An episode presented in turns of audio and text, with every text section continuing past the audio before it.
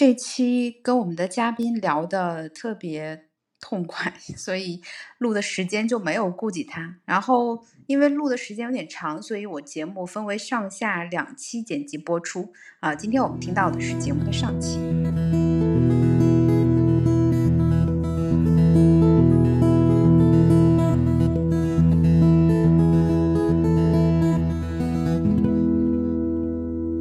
大家好，欢迎收听今天的十二散步。啊，今天我们又开始了新的一期录制。呃，本期的嘉宾呢，我先给大家介绍一下，她叫暖暖，微博 ID 呢是西沙暖暖。她是一个六岁女孩子的妈妈，自己呢也是一位青年科学家，啊，是在医学领域相关的。那这位是一个文能写论文、武能撸代码的全能型妈妈。呃，我比较羡慕和了解的就是他跟他女儿之间那种亲子关系，是互相的信任、包容和接纳的。就我们平时呃私下里就养育问题做过一些沟通，那他也给我带来过很多的启发和帮助。那今天呢，我们就邀请他来一起探讨一下养育孩子，尤其是在养育女儿的这个过程中，有没有哪些可以值得分享的点？那嘉宾要不要来做一下自我介绍？嗯，谢谢六一。呃，你不这样介绍，我还不知道自己有这么厉害。嗯，非常非常高兴能今天过来跟你聊一聊亲子关系这个话题。嗯嗯，好呀。啊，其实我还挺挺开心的，就能跟暖暖姐这样聊一下。呃，我刚才提到，其实挺羡慕你和女儿这种特别自然的。呃，亲子关系，它不是那种说小朋友言听计从，更多的是像你们你们之间像朋友一样相处。那就是你是在跟他相处的时候是如何呃培养起这种亲子关系的呢？呃，我觉得亲子关系吧，其实它呃本质上还是一种人和人之间的关系。当然了，它肯定是超越了一般人的关系，呃，有更多的。更深的一些关系在里面，但是呃，怎么样去培养一个亲子关系？其实这个主要是，当我们把这个问题转换一下，就是你想怎么去被别人对待，呃，你就怎么对待孩子。我觉得就自然而然的就会有你对亲子关系的一个理解。嗯，哦，怎么样？就是从自身出发来处理对孩子的关系，哦，我我对，其实。嗯，对，是的，其实现在很多的家长可能跟孩子的关系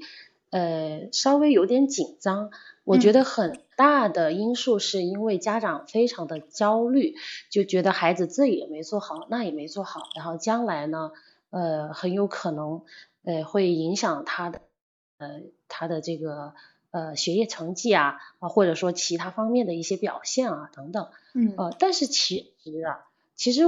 我们就拿学业来说哈，学业成绩呢，呃，我觉得它对亲子关系的影响是显而易见的，因为我们孩子在成长的过程当中，大概有十二年的时间是跟学业是紧密联系在一起的，嗯，那学，那那我们现在教育的内卷又这么的厉害。呃，那家长就可能会觉得，哎，孩子如果表现不好，他将来可能就没有出路了，或者很担心他将来啊，那么就反而引发了亲子关系的一些紧张。呃，其实家长这样的一个，就希望孩子考上好大学，得到好工作，然后得到好收入，呃，有个好出路，这个这个我们是可以理解的。呃，那这个也的确从这句话本身来说。也相对来说也是对的，呃，为什么呢？因为呃，还是能考上更好的大学，他可能会嗯遇到优秀的人概率更多一些，更大一些，嗯啊，同时也有更大的概率呢，就跟这些优秀的人一起做事，那么他可能产生的价值也会更大更大一些，对社会也会产生更大的价值。呃，这这句话本身。是这这样的想法本身是没有太大的问题的，但是呃也是从这个角度上来说，其实决定我们孩子走的多远的，呃的确是他遇到的人，嗯，他做的事情啊，所以呃这么看来呢，就是其实我们孩子不管他遇到优秀的，还是更优秀的，还是还是非常优秀的人，他始终都要去面对怎么去处理跟他人的关系这样的一个非常非常呃，就是每个人都必须面对的一个问题。呃，那就孩子他是怎么去学会呃如何处理跟他人的关系呢？其实孩子第一次学这个处理关系的这个事情，就是在我们的家庭发生的。嗯，对，呃，我们的父母他是怎么对待孩子的，那么孩子很有可能就学，就从中学到怎么去跟别人相处。那如如果比如说孩子因为呃还小，特别是小的时候，他是处于整个家庭的这种利益链的最底端，可以这么说啊，因为他也没有没有经济收入，呃，他的整个力量也是比较弱小的。那这个时候，我们的父母是很容易呃去就他的大家的优势是不对称的，那么孩子就很容易说就屈服于我们父母的一些控制，嗯啊，那如果是这样的亲子关系，日常相处当中，呃是控制和被控制的关系，那孩子他可能也。呃，把他跟别人的关系理解为是控制和被控制的。那如果你是强一点，或者说你有某些地方比别人更高的时候，你你可以去控制别人，或者是你可以凭借这个获得更大的利益，你不需要考虑别人的感受。他可能也是认为，啊，人和人之间的关系就是这样的。但是呢，我们今天的社会恰恰是一个很更讲究呃合作的社会。啊，如果孩子是以这样的方式来理解亲子关系，很有可能他对其他孩子啊啊或者跟别人相处的过程中，他也会形成这样的一个模式。嗯，所以说，嗯，好的亲子关系其实呃对于培养孩子的一些合作精神啊啊这些是很有帮助的。嗯嗯，对，是这样的。嗯，因为是。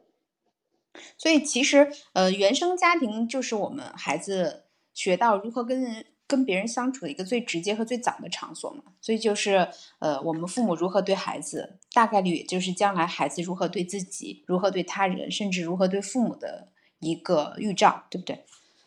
是的，是这样的。呃，之前我还跟你讨论过，我们私下还讨论过，就是我们的这个亲子关系对我们亲密关系有没有影响？其实这个影响还是蛮大的，嗯，因为孩子他在跟父母的相处过程当中，父母就是他最亲密的人，在他儿时，他的亲密关系可能就是跟父母之间，那到了他成长以后，他的亲密关系就是跟伴侣之间，那还他跟父母的这种相处模式，很容易就搬到了将来跟呃伴侣呃跟爱人的一个相处当中，如果他在家庭当中，由于他的力量悬殊啊，由于他还是我们刚才说的，处于我们整个家庭的这个链条的最下端啊，他必须不得不去屈服。那么其实他很容易习惯了，他就认为哎没有办法，我没有办法离开我的父母，因为孩子他是很难离开父母的，对吧？嗯，他是没有办法离开父母，但是他又不得不接受这种控制，那他就会对亲密关系之间也会产生一种嗯。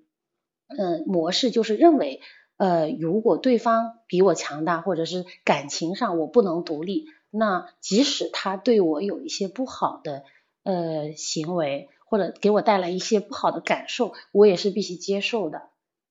嗯，他可能会对亲密关系产生一些呃不太好的影响，如果是不太好的亲子关系的话，嗯嗯，尤其是作为女孩子，如果是对是后跟亲密关系，他。如果已经觉察到这段关系给他带来不适的感受，但是可能他没有信心，或者是觉得自己没有能力脱离这段关系，但是就会给他造成一些隐患。这个是的，你说的，哎，对，会不会就是跟哎，其实现在那个那个热点就那个林生斌的事件嘛？其实最早的话是，如果这个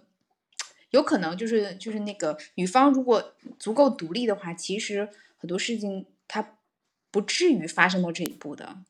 这也就是我们最早说，我们想要一起聊聊如何养育女孩的这个初心，对吧？也是不希望我们今后的，呃，自己的孩子呢遇到这样的问题，再陷入同样的困境。啊，是的，嗯，就你刚才说的这个，就如果一个女孩她有能力或者是有信心能够情感独立啊，那很有可能她在一段关系当中，她感觉到不舒服的时候，她能够去很好的去梳理好这段关系，整理好这段关系，或者甚至呃告别这段关系，再去呃重新自己的呃其他的人生。但是很多女孩做不到，做不到这。有可能有自己的一个原生家庭的影响，但是也有我们整个社会文化的一些影响。因为呃，我们的整个社会它就是呃，就对于女性来说，它不是那么的呃平等，很多的权利呃是男性拥有的，但是女性没有的。而且女性男性在享受这个权利的过程当中，他可能有的男性他并没有意识到他拥有这样的特权。啊，所以对于女性来说，情感独立，呃，不仅仅原生家庭会对她有有呃潜移默化的影响，整个社会对她也会有这样的一个影响。但是家庭的影响是最最重要的。如果家庭在整个女孩成长的过程中，能够不断的让她嗯表达自己的感受，呃，不断的去嗯去嗯警惕。呃，社会的一些标签给女性带来的一些影响，那么孩子在整个成长的过程中，他就会知道这些影响是怎么加到他身上的。当你知道这些影响怎么加到你的身上的时候，你就有可能能跳出来，在这个规则之外去重新看待这个事情。那么这个时候才有摆脱的力量。嗯，就是其实让孩子意识到自己好的关系是什么样子的，那也许他可能会遇到各种各样的，嗯，就是我们也常常说，就不幸的家庭各有各的不幸嘛，可能不好的亲密关系也是各种各样的问题。他也许不能预防所有的这个我们不好的地方，给他去避避免着让他掉坑，但是我们给他做一个好的示范，他可以作为一个参照。一旦他不是这样子的话，那我知道什么样是好的，我有能力去觉察和识别。是的，是这样的，是，呃，因为孩子他如果没有经历过好的关系，他可能甚至会默认，呃，这个关系可能就是这样的。就比如说他如果从小受到父母的控制，或者从小在一段并没有那么好的亲子关系当中成长，啊，那他他就可能潜意识里面认为，呃，可能亲密关系就应当是这样的。即使我有不好的感受，我也应该，我也需要忍受。因为我从小到大就这么成长，我离不开我的父母，嗯，然后呃，在他没能够呃情感独立的时候，他就更加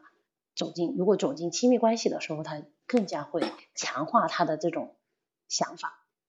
所以其实也是反过来，就是要求我们做父母，如果想要给孩子更好的生活，那其实更重要的是给他构建这种良好的亲子关系，培养他的安全感。对吧？是的，关于这个，因为我你刚才也介绍了，我是做科研的，在我们的呃这个父呃照料人跟孩子之间的这种关系，学术上就有一个名称叫做依恋关系。嗯，依恋关系形成最重要的阶段是孩子零到六岁的时候。那么零到六岁的时候，因为呃孩子的这个呃社会情感发展的脑区是一个高速发展的脑区，当孩子提出，因为这个时候孩子的能力还是比较弱小的，各方面包括他自己的自我治理能力啊，包括呃各种呃能力的培养都是处于一个起步的阶段。这个时候孩子他往往会面对很多的困难，很多看起来。很容易的轻而易举的事，其实，在孩子的眼中，他说是非常难的。这个时候，如果孩子他提出需求，提出情感方面的需求，或者说能力达不到，需要父母去帮助的时候，如果父母能够给他及时的回应，那就他就会在他的大脑里面留下这样的一个印象：，就世界是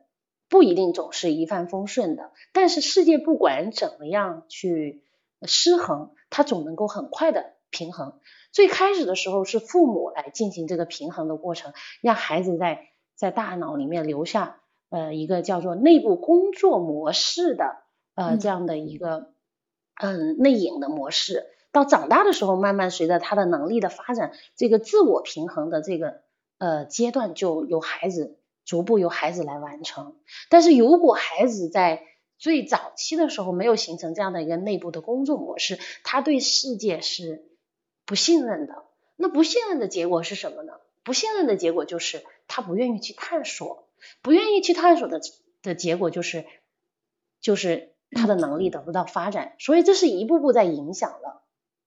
啊。就他就会对世界不信任，他觉得自己不值得被爱，他不管他怎么提出提出他的需求，父母都不回应，那他就会认为，哎，自己很差，是我的问题啊，呃，我不值得父母去爱，甚至父母可能还打骂他，不仅不回应，可能还有的还打骂，那这个时候孩子会对自己产生一个非常负面的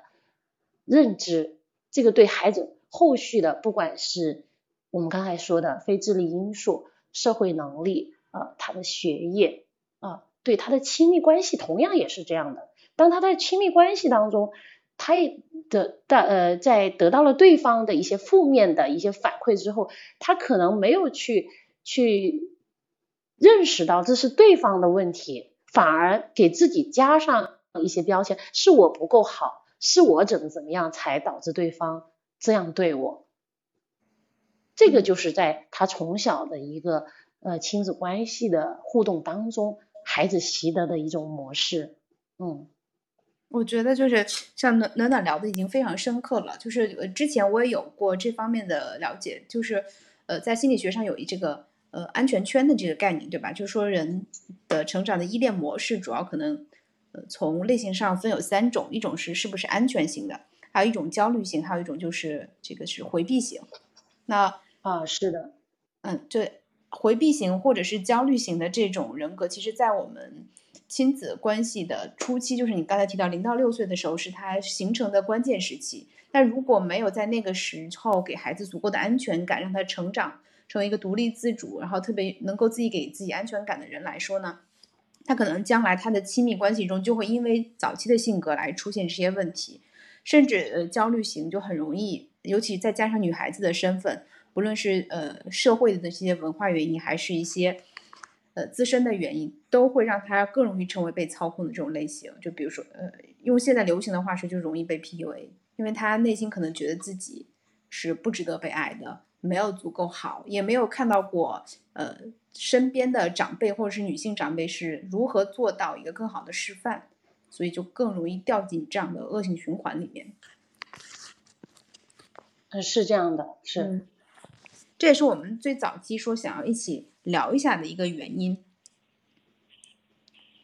对，是，嗯，像你刚才说的这个焦虑型的女孩，确实在我们社会是比较多的。因为刚刚才也跟您说了，就是我们整个社会它是女性是处于第二性，男性才是第一性。很多很多的我们的整个社会的规则的制定都是围绕着以男性为核心的来制定的。所以在这个成长的过程中，女孩她更加容易的，就是呃，像你刚才说的，对自己的一些评价会不太好，因为因为是在男性在评判的这个社会，嗯，那么男性他可以从自己的角度认为女性怎么做才是恰当的。那如果孩子从小还得不到安全的呃足够的安全感，他没有呃发展出一种。嗯，能够自我给予自己力量去重新平衡的能力，他就很容易受到这种标准的影响。就像你刚才说的，就非常容易被职场上啊，或者是呃在情感生活中被 PUA。是的。那如果啊，我有一个问题，就是如果我作为成年人，或者是我已经成为这样的个体，这些问题也已经形成了，那我还有什么呃方式可以调整去改善吗？我我能想到的就是，首先是我们可能要意识到自己处在这样的这个不平等的对待中，或者是关系中。有的时候遇到一些问题，我需要一些外界的人给我反馈，告诉我真的不是因为我的问题，或真的因为我不好。但是然后呢？呃，是这样的。呃，首先第一步是觉察，因为如果你连自己是处在这样的一个规则之下。被困在这样的规则之中，你都没有觉察的话，你想挣脱那是非常难的。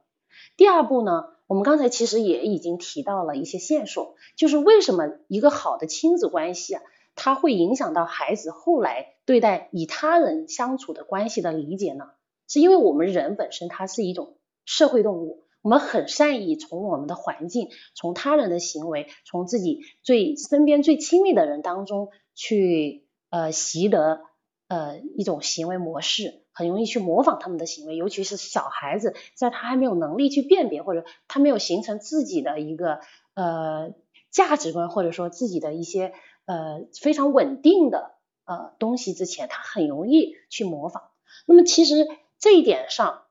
如果我们发现自己可能没有办法做到情感独立，自己可能正在被这样的一个规则来限制，这个时候我们可以去多点看看好的示范，比如说我们一些非常好的呃文学作品，或者我们身边一些呃能够做到这样的一个女性的，能够做到独精神独立的女性的例子，然后多跟他们聊一聊。啊，然后再看看文学作品里面的优秀女性啊，我有一个朋友，我也非常佩服她，她在情感独立、在女性独立上都做得特别的好。那她也给我分享过一个小案例，就是她建立了一个叫做“女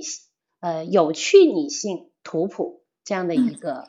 案例库，然后就把他认为有趣的、独立的、呃非常非常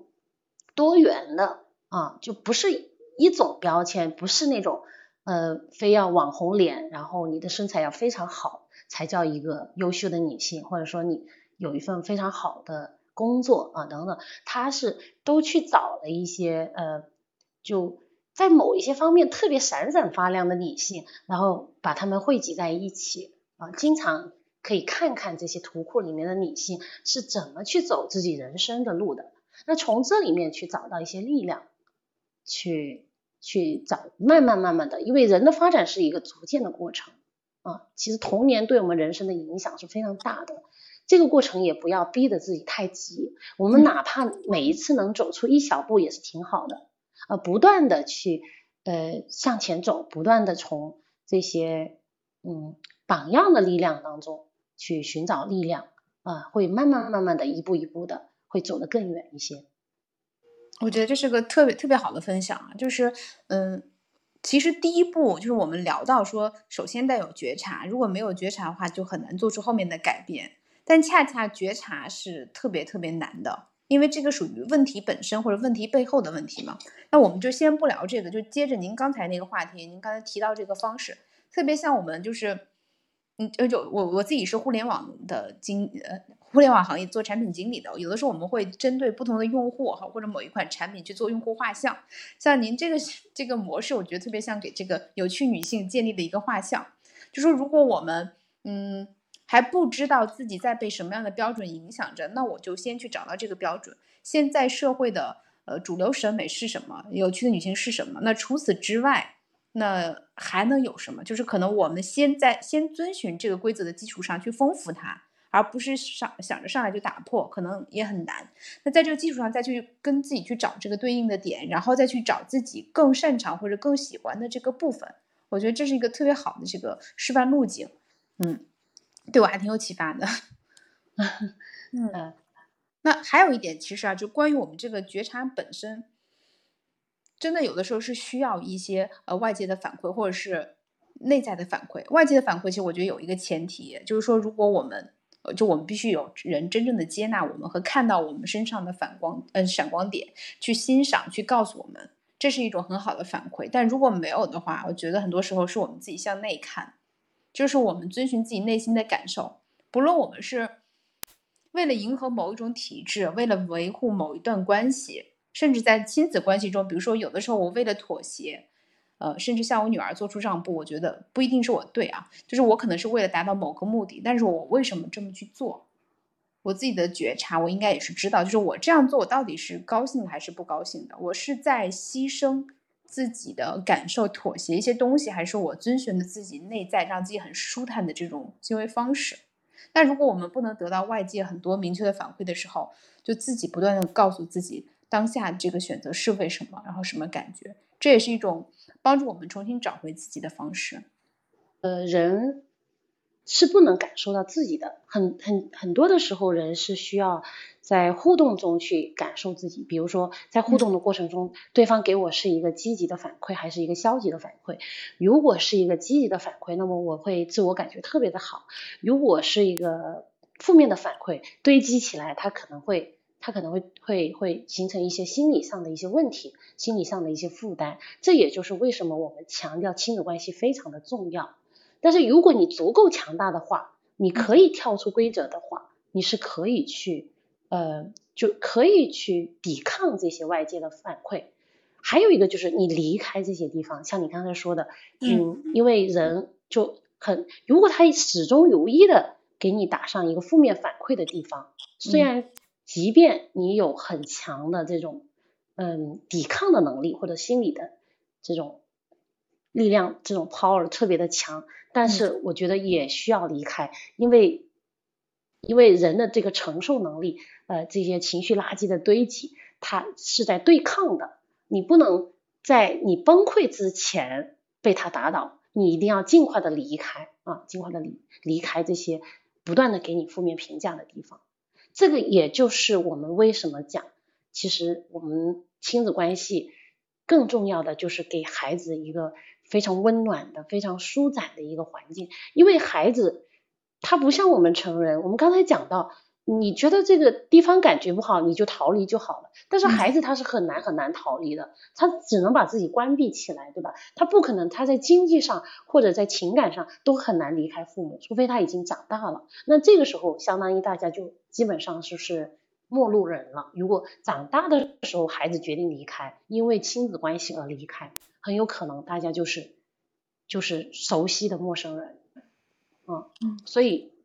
所以我始终认为，在孩子的养育过程当中，亲子关系它一定是第一位的。有了亲子关系，它可以发展出很多的能力，包括我们刚才讲，如果孩子他认为世界不管怎么样去失衡，他都能重新平衡，那其实他就敢于去尝试，他就有这种不怕失败的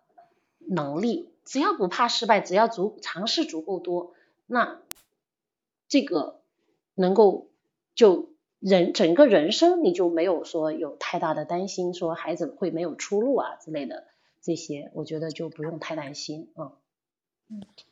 这也是跟我们刚才聊的那个话题相对应的，就大多数也是您刚才就上来就提到的，大多数家长对于孩子的关心和关注点只放在了学业上。这也是我们有一个比较有趣的现象，就是小朋友刚出生的时候，很多家长都热衷于晒娃，然后随着孩子慢慢长大，尤其是上了小学之后，到了十岁左右或者三年级的时候，很多孩子就消失在朋友圈了。有有一个呃科学家好像说，就是打趣说，这个时候，嗯，家长们开始逐渐接受了孩子的平庸。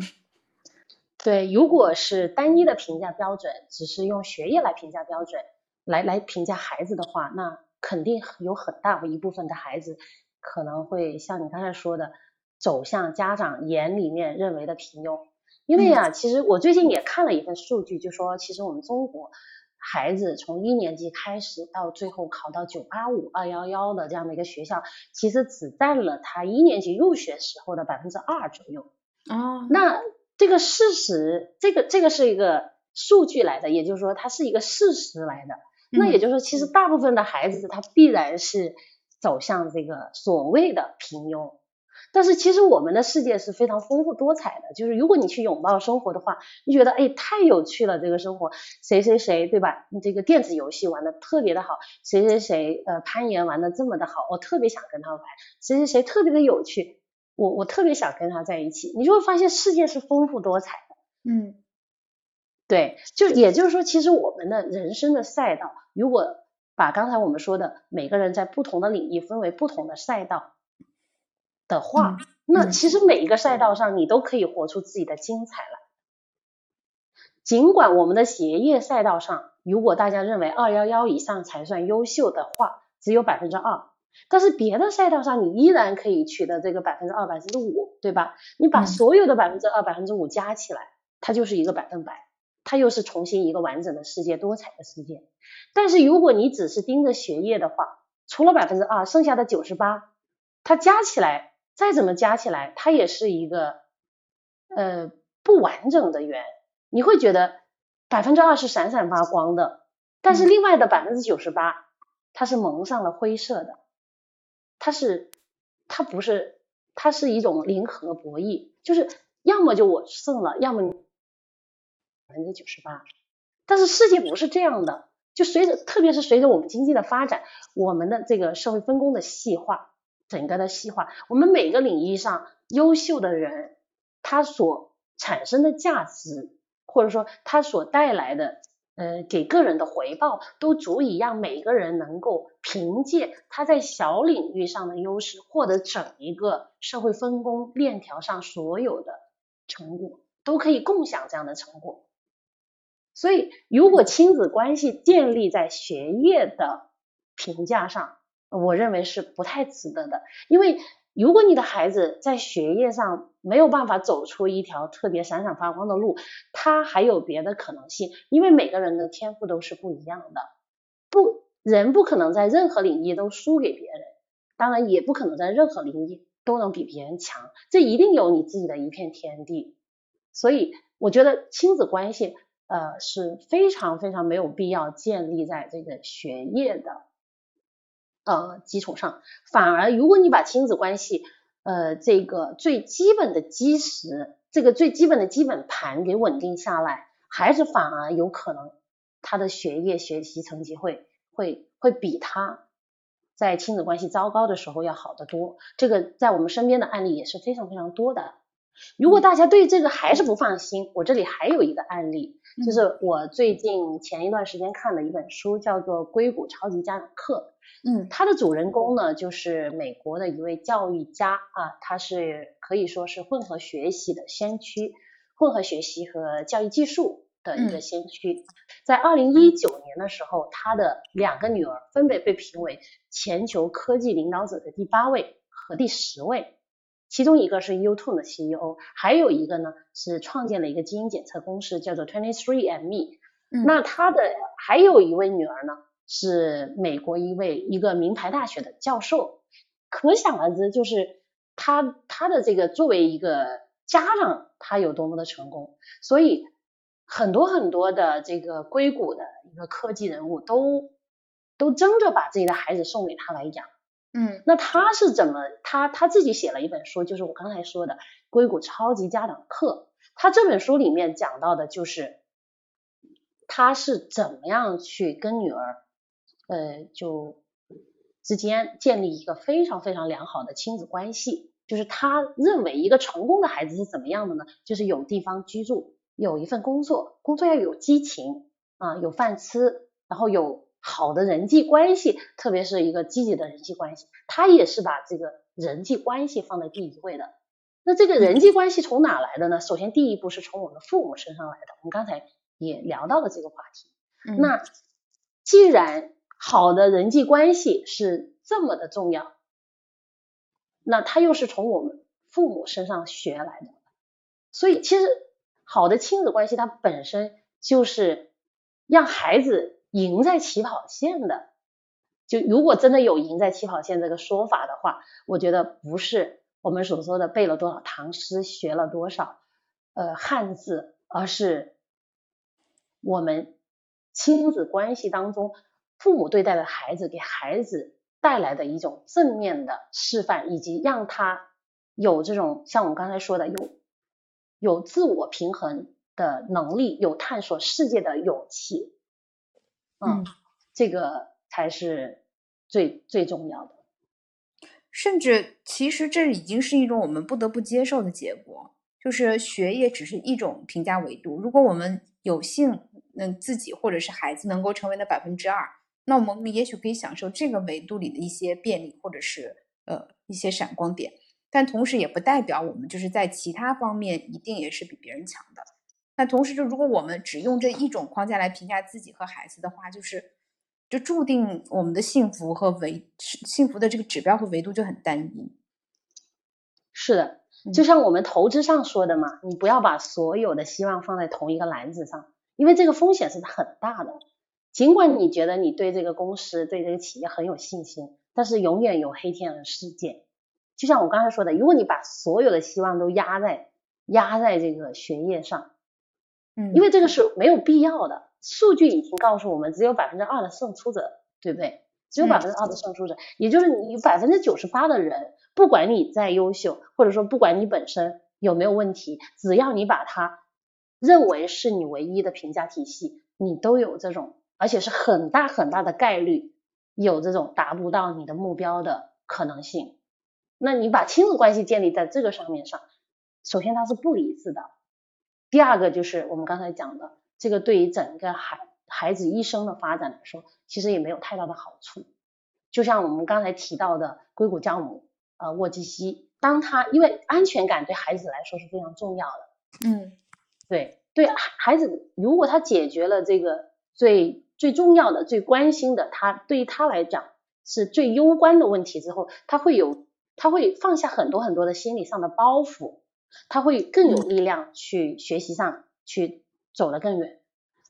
当然了，我们并不是说呃，你只要亲子关系好，孩子就一定所有的能力都是能发展出来的，这个也并不是这样啊。就像之前我还看过一位呃，他的美国心理学家，呃，一下子没想起来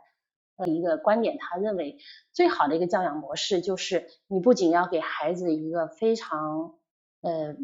非常足够的支持，当孩子需要你的时候，就是我们刚才讲的安全感。你同时也可以根据孩子的能力，不断的去给他提出要求，就是高回应和高要求，这样孩子才能够就发展的更好，发展出他的潜力啊。你这些潜力不一定在学业上，可能在别的地方，但是呃，并不是说不需要对孩子提出要求，而是在高回应的基础上提出要求。当你高回应的时候，孩子。孩子会意识到，你对我提的要求，他不是跟我们之间的关系来交换的，他是呃真心实意的希望我发展自己的能力。同时，在这个过程中，孩子就更愿意去让你去在他需要的时候来协助他，来帮助他，他会呃更加更加容易，或者说在他需要。嗯，提高能力需提高发展能力的过程中，他会得到你的帮助，他发展能力的过程也会更顺利一些。那么这个高回应和高要求，它结合在一起，会推动孩子嗯发展的更好。那么刚才我们还提到的，呃，回到我们刚才的问题没有聊完，就是这个沃基西硅谷嗯超级妈妈，她为什么能培养出三个特别优秀的孩子？我觉得第一个就是亲子关系上她做的非常好。啊，她有一个叫做 CHIP 原则，嗯，这个书大家可以，因为不是我们今天聊的重点，嗯，如果我们的朋友们有兴趣的话，可以继续去看，它里面提出一个原则叫做 CHIP 原则，CHIP 原则是呃 T R I C K，这个是五个英文单词的首字母，T 呢就是 trust 信任。啊，R 呢就是 respect，I 呢是 independent。然后这个 C 呢是 cooperation，就是他认为孩子跟父母之间是一种合作的关系。然后这个这个 K 呢是 kindness，就是嗯善意。呃，这几个原则为什么重要？我们稍微简单讲一讲。尊重和信任，我们刚才讲的就是你希望得到别人的尊重和信任，你希望孩子学到对别人尊重和信任，你首先要尊重和信任孩子。嗯。同时呢，这个尊重和信任本身也更能让孩子能够，尽管他可能会遇到挫折，他做的不够好，但是你足够尊重和信任他，他总有这种从不好向好发展的过程。但是你不去尝试，你总是插一脚，觉得哎，我我没有办法信任你，你这个事情肯定做不好，那孩子就真的做不好，因为他没有机会去做，对不对？嗯，尊重、信任，嗯，哈，呃，独立，独立就更加。不用说了，因为我们所有的教育其实都是走向个自我的教育，最终是为了他成为一个独立的个体。他我们讲亲子关系或者说育儿，它是一个目标指向分离的教育，是希望孩子能够成为独立的个体。包括我们刚才讲的，为什么我们很容易有些你是很容易被 PUA，首先是因为我们情感上没有办法独立，正是因为没有办法独立。我们觉得我们没有办法不依赖别人，这个时候尽管有不好的感受，你也只能忍受。所以独立它不仅仅包括一个，就我能够独立做一些事情，更重要的是我能够去获得一个人格和精神上的独立、感情上的独立。那这些独立都是逐步发展起来的，它不是说给你打理好了，呃，什么都为你想好了，不管是你在生活的方方面面啊，在你自己自我的决策啊，你自己的一个选择啊，我都给你选好了，然后你突然独立了，这有可能吗？这不可能的，对吧？所以它从一定是一个从小发展的一个过程，逐步发展的过程。那接下来我们讲到的就是呃合作，那合作这个也是非常重要，因为我们讲的我们其实就是合作的社会，在我们我们未来一定是一个很多很多的方面都会被机器取代的社会，但是我们人和人之间的这种连接，人和人之间的这种合作，他的这种能力也是非常重要的。那合作这个，他把亲子关系定义为合作，本身已经超越了很多人对亲子关系的一个理解。嗯，因为很多人都觉得怎么会是合作呢？你明明是能力比我低，尽管有些人觉得自己非常非常的爱孩子，哎，从来没有说什么呃对孩子和自己是不同的等级，但实际上不是这样的，实际上真的是把孩子放在一个更低的等级，这个事情你就必须听我的，嗯啊，这个事情你该怎么做就好了。啊，其实它没有完全不不是一种真正的平等合作，它的背后是平等。首先，它是把孩子当成一个独立的人去看待，当然这个独立也是一个逐步的过程。我们刚才讲了，逐步放手的过程，在需要你协助的时候，你可能还要协助。所以说，这个合作，我觉得它是对独立的一种补充。合作的意思就是，父母在孩子成长的过程当中，一开始他可能会会帮助孩子更多一些，到了后来。就慢慢慢慢的减少，在同一个事情的不同阶段也是这样子啊。那么这个合作具体是怎么个表现呢？我们可以呃，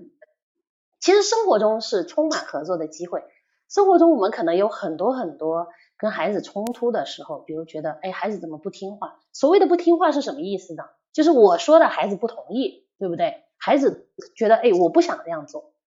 但是你非要我这样做。那这个不同意是什么造成的呢？因为孩子他有他有自己的想法，他的想法就是虽然天黑了，但是我还想玩。但是父母的想法就是天黑了，你还没做作业，我也还有好多事情做。那作业要做的很晚的话，你明天没精神，没精神的话，你要挨老师批，挨老师批的话，老师会找我谈话。父母看到的是什么？他看到的是后果，看到了很多东西。但是我们的孩子呢，由于他的认知特点，他只看到眼前，对不对？嗯。那所以这个时候，我们的父母是是应该说，哎，你回不回去？再不回去，作业就做不完了。但是孩子他不去想这个作业做不玩，他只想我现在就是想玩，我为什么不能玩？我想不明白，我为什么不能玩？这个时候就来冲突了。所以父母要给孩子说的就是，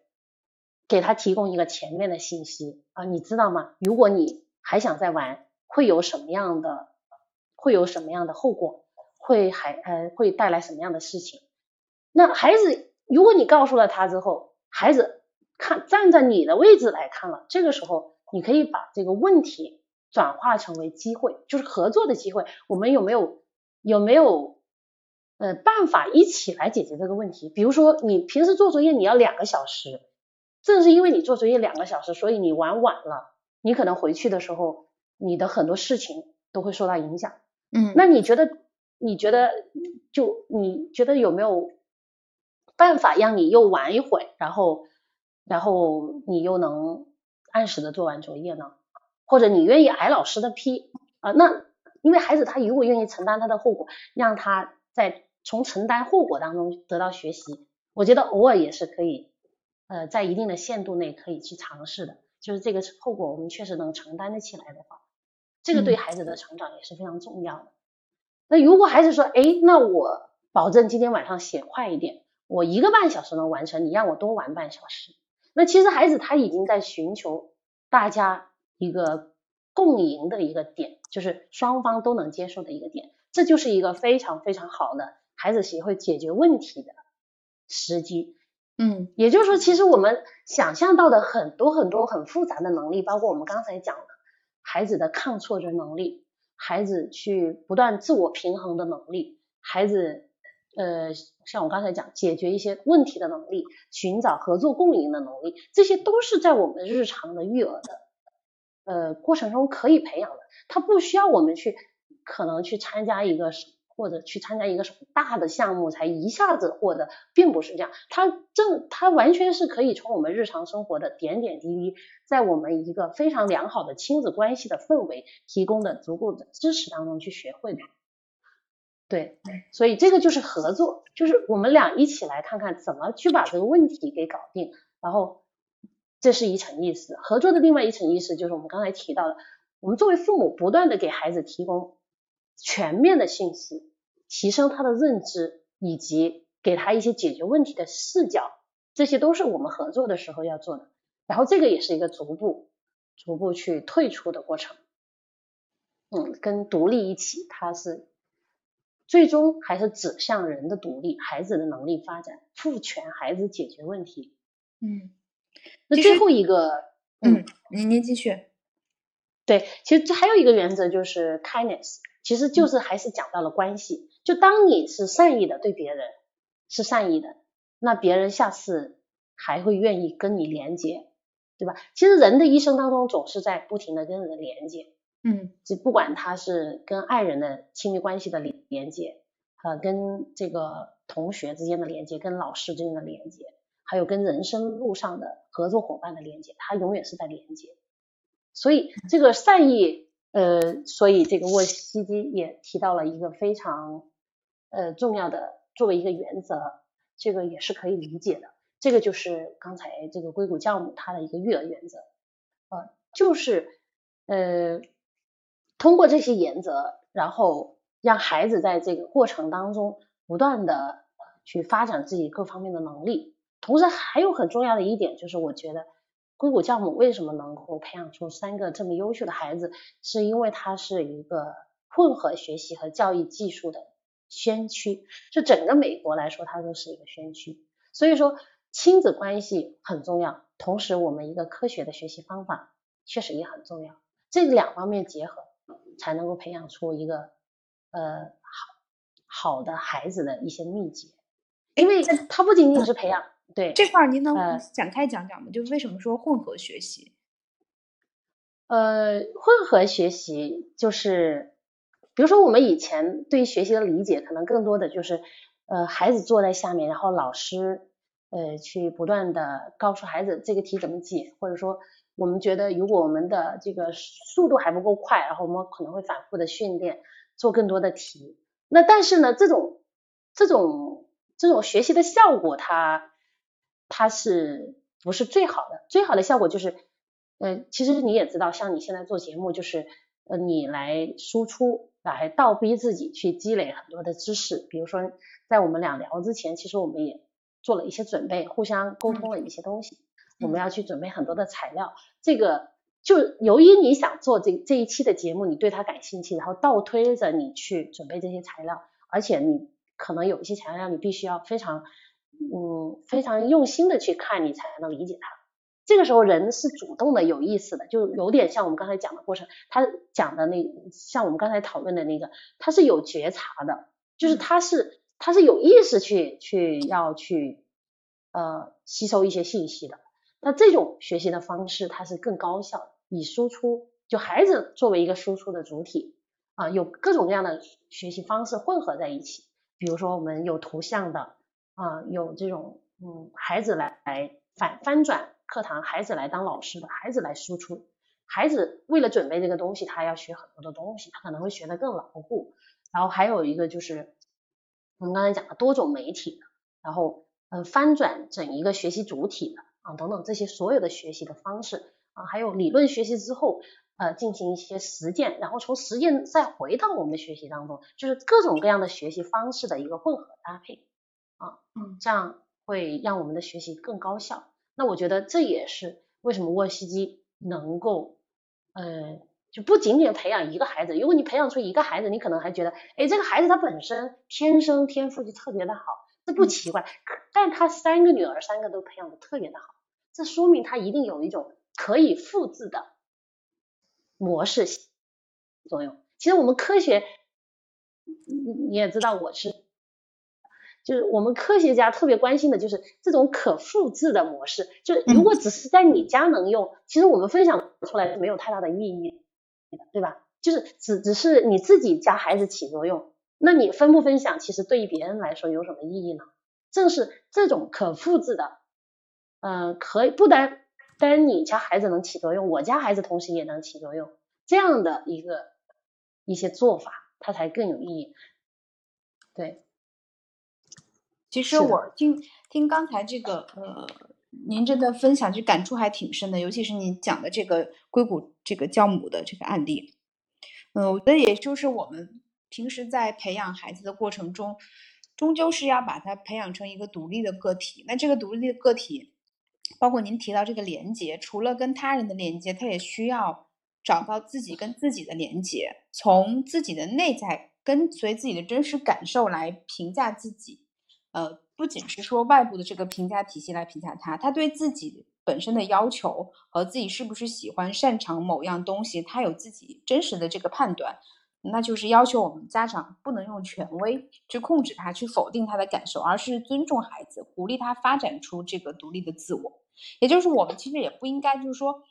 我们很多时候家长是高估了某一两次，比如说考试也好，学业也好这种事情的影响，反而低估了很多生活的细节带给孩子的可能更长远的一些影响。是的。是的，是这样的。